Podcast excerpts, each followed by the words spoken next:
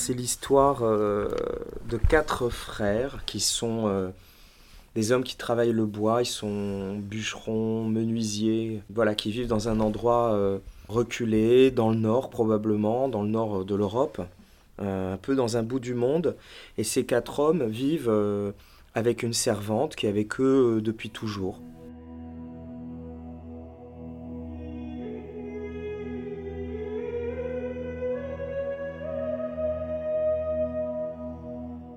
Que raconte la pièce, c'est euh, comment ces hommes crèvent de, solitude, de frustration euh, dans cet endroit très, très abandonné où ils sont eux-mêmes, on va dire, confinés, pour parler d'un mot qui, résonne beaucoup aujourd'hui. Comment ils sont les héritiers euh, d'une certaine histoire, d'une certaine éducation, d'une certaine tradition, qui s'exprime dans un rapport de, domination, d'oppression euh, qu'ils exercent continuellement à l'encontre de cette femme, cette servante, Marie, qui est avec eux, et, et, autour même de tout ce qui les, de tout ce qui les entoure et qui constitue leur environnement direct, la nature, les arbres autour d'eux, etc. Donc c'est leur histoire et puis c'est aussi le trajet de Marie euh, cette femme qui euh, un jour euh, croit, pense ou peut-être a rencontré un jeune homme et ça va être le déclencheur de, de, quelque chose de, de, très puissant chez elle et d'un mouvement d'émancipation et de libération vengeur et, et, et, salutaire. C'est une fable, c'est un conte un peu, un peu noir qui prend ses sources justement dans, dans voilà, dans ce qu'on connaît de, contes de fées ou d'histoires qui mélange un peu Barbe Bleue, euh, Boucle d'Or et les Trois Ours, euh, Blanche-Neige, et qui, euh, sous couvert de mythes, sous couvert de fables, parle du monde tel qu'on l'habite aujourd'hui.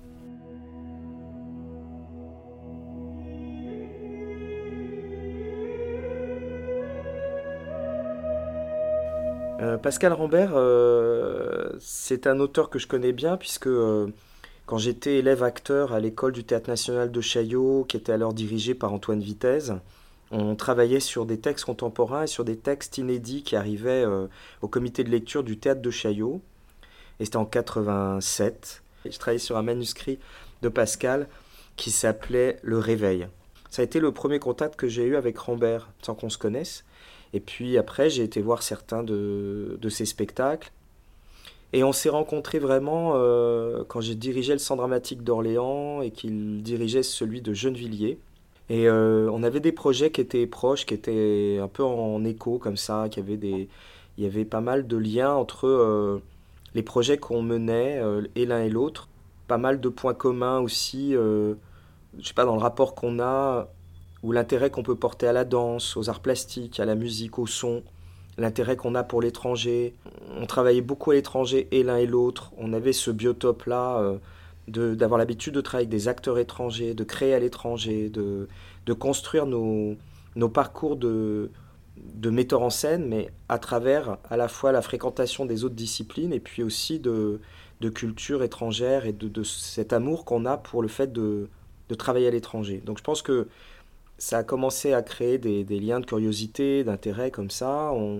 il a un jour euh, eu l'envie de me proposer euh, de jouer un texte qui s'appelle De mes propres mains. C'était en 2015 qu'on a créé ce, texte et il me l'a proposé deux trois ans avant d'ailleurs. Il me l'a proposé après avoir vu un de mes spectacles qui s'appelait Yann Karski, Mon nom est une fiction, dans lequel je jouais et il a été frappé par euh, ce que je pouvais faire sur scène comme acteur euh, parce que ça faisait quand même une dizaine d'années que je jouais plus. Et il a eu envie de, de, retravailler certains de ses textes euh, en passant par moi comme interprète. Et, c'est quelqu'un qui euh, écrit pour les acteurs, c'est quelqu'un qui écrit des textes qu'il va mettre en scène en pensant à la distribution et aux acteurs pour qui il écrit. Donc c'était singulier de me proposer un texte qu'il avait déjà créé il y a 20 ans, mais qu'il a voulu reconstituer à travers moi plus qu'avec moi, et donc de quelque part de, de me faire rejouer, de me, de me remettre à cet endroit euh, pourtant si essentiel pour moi qui est d'être sur le plateau. Et depuis que j'ai redécouvert ça, j'ai retrouvé du sens aussi à ce que je fais, euh, à la fois comme metteur en scène, mais comme directeur de théâtre, et que cette place d'être sur le plateau euh, a été très importante quand, quand Pascal m'a tendu cette, cette perche-là. Donc voilà, il y a eu de mes propres mains, ensuite on a fait ensemble l'art du théâtre en 2017 où je, je partageais la scène avec un chien Mm. euh, qui était un partenaire magnifique et euh, voilà, c'était une expérience aussi très forte. Et il m'a à nouveau écrit euh, un rôle dans un projet qui s'appelait Architecture, qui est un projet dont il m'avait déjà parlé il y a longtemps. Et puisqu'un jour, alors qu'il travaillait avec Stanislas Nordet, Denis Podalides, Emmanuel Béard et Audrey Bonnet, sur un texte qui s'appelait Répétition, il avait exprimé déjà l'envie de réunir un peu tous les acteurs avec qui il, il travaillait, les acteurs pour qui il écrivait dans un seul et même spectacle. Et ça s'est fait avec Architecture, où sont ajoutés euh, Marie-Sophie Ferdan et Laurent Poitronneau, qu'il avait vu dans La Mouette que j'avais mis en scène en 2012 à Avignon. Et ce couple avait fortement impressionné, il leur a écrit euh, Argument, et puis, euh, et puis moi. Voilà. Et ensuite Jacques Weber, qui était un peu un, un père de théâtre pour Pascal, puisque quand Pascal était jeune acteur à Nice, et Jacques Weber dirigeait le théâtre de Nice, euh, Jacques avait invité euh, Pascal à travailler dans le, dans le théâtre. Donc euh, voilà, c'était une, une famille reconstituée dans le cadre d'architecture. Et je dis ça parce que cette idée de la famille ou de le reconstruire une famille à travers ses acteurs et à travers le théâtre est importante pour lui.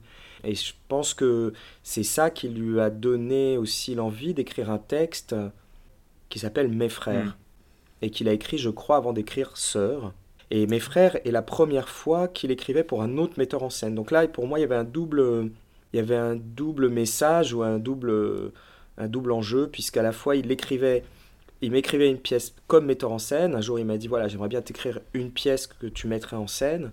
Et puis par ailleurs, il a choisi euh, de m'y écrire aussi un rôle dedans.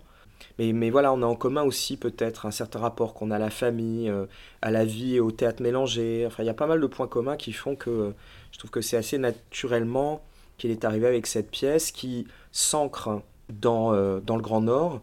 Et, hum, et je crois que le point de départ pour Pascal de mes frères a justement été un spectacle que j'avais fait qui l'avait beaucoup marqué, qui était Ordette, suivi d'un autre qui s'appelait Le Musée de la Mer. L'un ayant pour histoire une, histoire religieuse, mais qui se situe au, Danemark, dans une région très reculée du Danemark, et le musée de la mer se situe en Islande. Donc je pense que tout cet imaginaire euh, d'un nord reculé, fantasmé, euh, qu'il a découvert à travers le musée de la mer et Ordette, a aussi nourri euh, le travail qu'il a fait sur mes frères. J'ai déjà vécu cette expérience avec Marie Dariussec et justement le musée de la mer, puisque là c'était un- une envie qu'on avait avec Marie de, de travailler ensemble sur une création alors qu'on venait de travailler ensemble sur Ordette justement que Marie avait traduit elle avait traduit du danois. Et j'avais déjà vécu cette, cette chose très émouvante d'ailleurs de, de s'être engagé à monter un texte mais mais sans le connaître. Et puis un jour le texte arrive et on le découvre. Et on le découvre pas euh, avec l'idée de, de, est-ce que ça va me plaire ou non? On le découvre déjà en pensant qu'on le, qu'on le met en scène. Euh, donc il y a- il n'y a pas la question de tiens, est-ce que j'aime bien, est-ce que j'aime pas. euh, C'est pas du tout là que ça se passe, c'est tout de suite là, euh, lire la pièce et essayer de la projeter dans, dans, dans un imaginaire, un espace. euh, et, et mes frères est, est- particulièrement difficile à choper sur une première lecture. Mais il y avait beaucoup de choses qui me plaisaient. Et puis de découvrir ce qu'il avait écrit pour les acteurs sur lesquels on s'était mis d'accord. Donc c'était un challenge à plein d'endroits.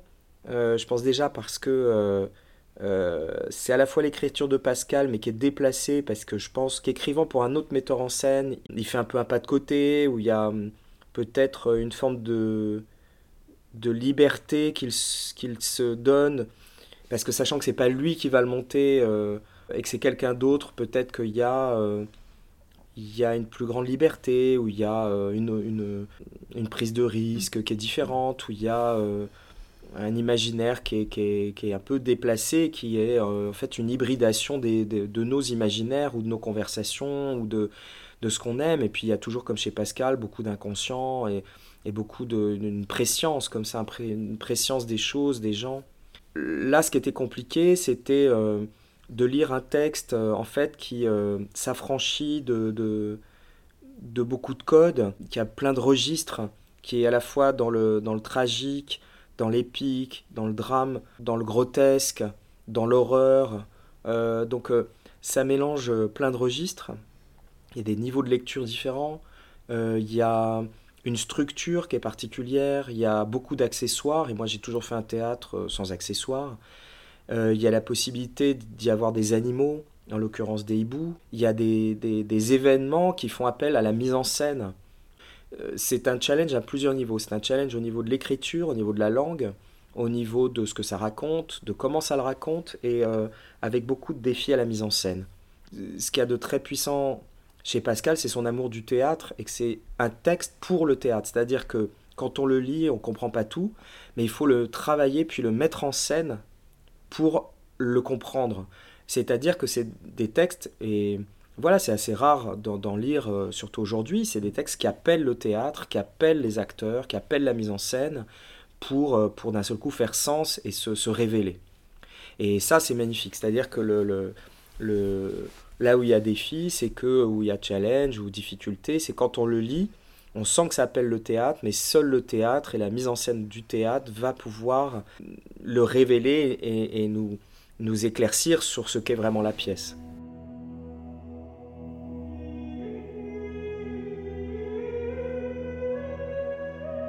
Xavier Jacot, qui est le créateur son euh, de quasiment tous mes spectacles, et aussi bien ceux que j'ai fait en France que ceux que j'ai fait à l'étranger. Et euh, ce qui est intéressant avec Xavier, c'est que d'un spectacle à l'autre, poursuit une recherche assez particulière qu'on fait sur les rapports du son euh, et du théâtre et de comment euh, travailler, creuser ce qu'on a développé depuis mon premier spectacle et depuis notre premier spectacle ensemble. Creuser ce sillon d'un travail qu'on invente du son au théâtre, qui est un son qui est à la fois du sens, qui est à la fois de la sensation, qui est à la fois de l'espace.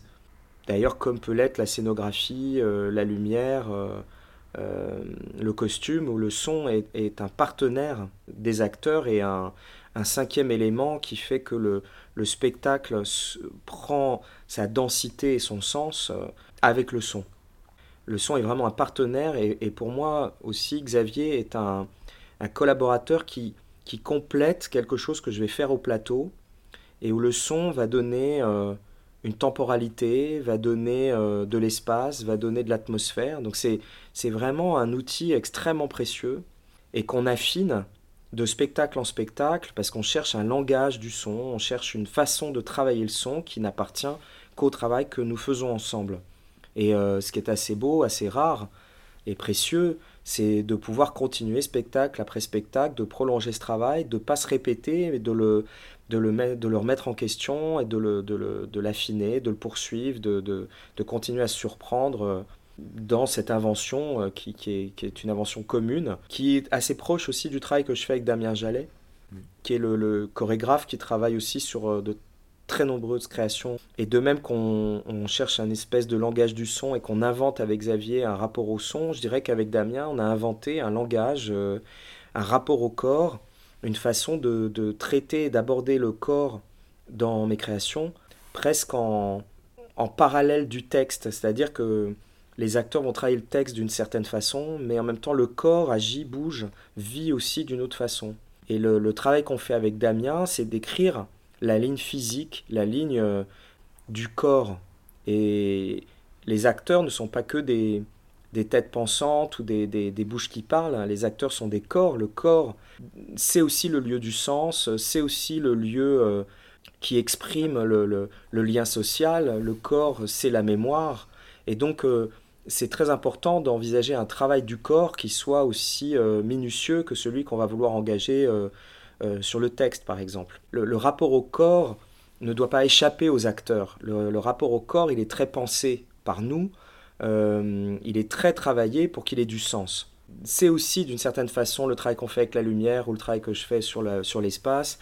Sur, la lumière avec Scott Zelinski, sur l'espace avec Ricardo Hernandez, qui sont tous les deux américains, avec qui je travaille depuis une douzaine d'années et avec qui j'ai fait tous mes spectacles, encore une fois en France comme à l'étranger, qui sont aussi les pièces d'un puzzle et qui fait que sans l'un, il n'y a rien qui fonctionne en fait. C'est vraiment euh, un travail qu'on fait de voir comment chacun est complémentaire de l'autre et comment euh, l'espace, la lumière, le son, le travail sur le corps, le costume, et quand je parle des costumes, on parle de la couleur, de la matière, de la forme, comment tout ça s'ajoute au travail qu'on fait avec les acteurs pour créer un monde qui est, très cohérent, un univers mais aussi un, théâtre où euh, il n'y a pas de hiérarchisation, donc tout est traité avec la même attention, la même minutie, afin de, de, de déconstruire quelque chose d'une idée du théâtre ou d'une idée du jeu ou d'une idée de l'espace pour reconstruire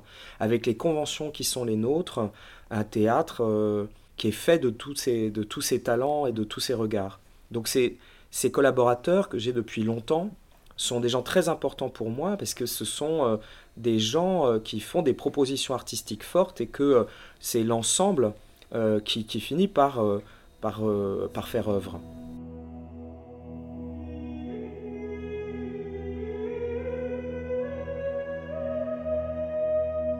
on croit parler la même langue, mais des fois je me dis qu'il nous faudrait des interprètes euh, ou des décodeurs pour nous aider à nous comprendre. Et euh, finalement, ce qu'on crée au théâtre et dans le travail à la table, c'est un monde utopique où tout le monde parle la même langue, c'est-à-dire qu'on met un peu un sens commun, et non pas le sens commun, mais un sens en commun, un sens sur lequel nous sommes tous d'accord, une histoire d'un mot sur lequel nous sommes tous d'accord, euh, et on le fait mot après mot, phrase après phrase, pour qu'effectivement les acteurs, les actrices dans le travail partagent cette langue, que cette langue soit la leur et que euh, tout le monde sache ce qu'on dit euh, quand on le dit, quoi. Et donc il y a, tout un travail de déconstruction, un travail de nettoyage, un travail de, réajustement à faire, et c'est ça que, permet ce travail à la table. Après, il y a aussi tout un travail sur la musicalité d'un texte, sur son rythme, sur un travail qui finalement est un travail quasi choral, puisque je pense que le sens aussi c'est parfois du son. Et donc on travaille aussi sur, euh, sur un rythme, sur des hauteurs vocales, euh, sur des choses qui, euh, qui font qu'on on crée de l'écoute. L'autre dimension de ce travail à la table, c'est comment on crée de l'écoute chez le spectateur et comment, de même qu'on a renouvelé une sorte de compréhension du texte en enlevant les écrans qu'on met entre soi et le texte, de même qu'on a fait ça avec les acteurs, il faut aussi faire un travail qui permette de réactiver ou de recréer de l'attention de recréer de l'écoute chez le spectateur, quitte à le faire entendre ce qui est écrit à son corps défendant. Et donc le travail des acteurs qu'on fait à la table aussi, c'est de trouver euh, voilà, une ligne du texte, un, certain rapport au texte, à son énonciation, à sa diction, à son rythme, à sa musicalité, qui va créer une, une forme d'écoute chez le spectateur. Donc tout ce travail à la table, qui est un peu long comme ça, il est pour créer euh, cette utopie euh, euh, d'une langue commune parlée par tous. il est là pour créer de l'écoute, il est là pour commencer à mettre en forme quelque chose que l'espace va ensuite permettre de révéler, puisque ce texte et ce travail qu'on fait à la table, on va le prolonger dans l'espace, et que cet accord qu'on va chercher entre les voix, cet accord du sens, qu'on va chercher entre les acteurs va ensuite se prolonger par un, accord des corps et puis aussi une façon que va avoir maintenant ce texte tel qu'on l'a travaillé, comment il va résonner dans l'espace, comment il va prendre complètement euh, son sens parce qu'il se joue, se dit dans un espace défini, dans une lumière, parce qu'il va se jouer dans un rapport au son, etc. Donc euh, tout ce travail à la table qui est très long, en fait, me permet de poser les bases très solides, un travail ensuite au plateau, qui est un travail qui va être finalement plus chorégraphié et plus plastique.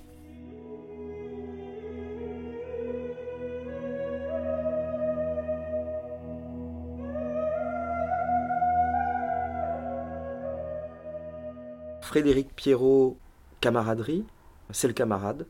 Pascal Grégory, c'est le frère d'armes. Adama, bah, c'est la première fois qu'on travaille ensemble, donc je dirais qu'Adama, c'est la rencontre. Marie, c'est la muse.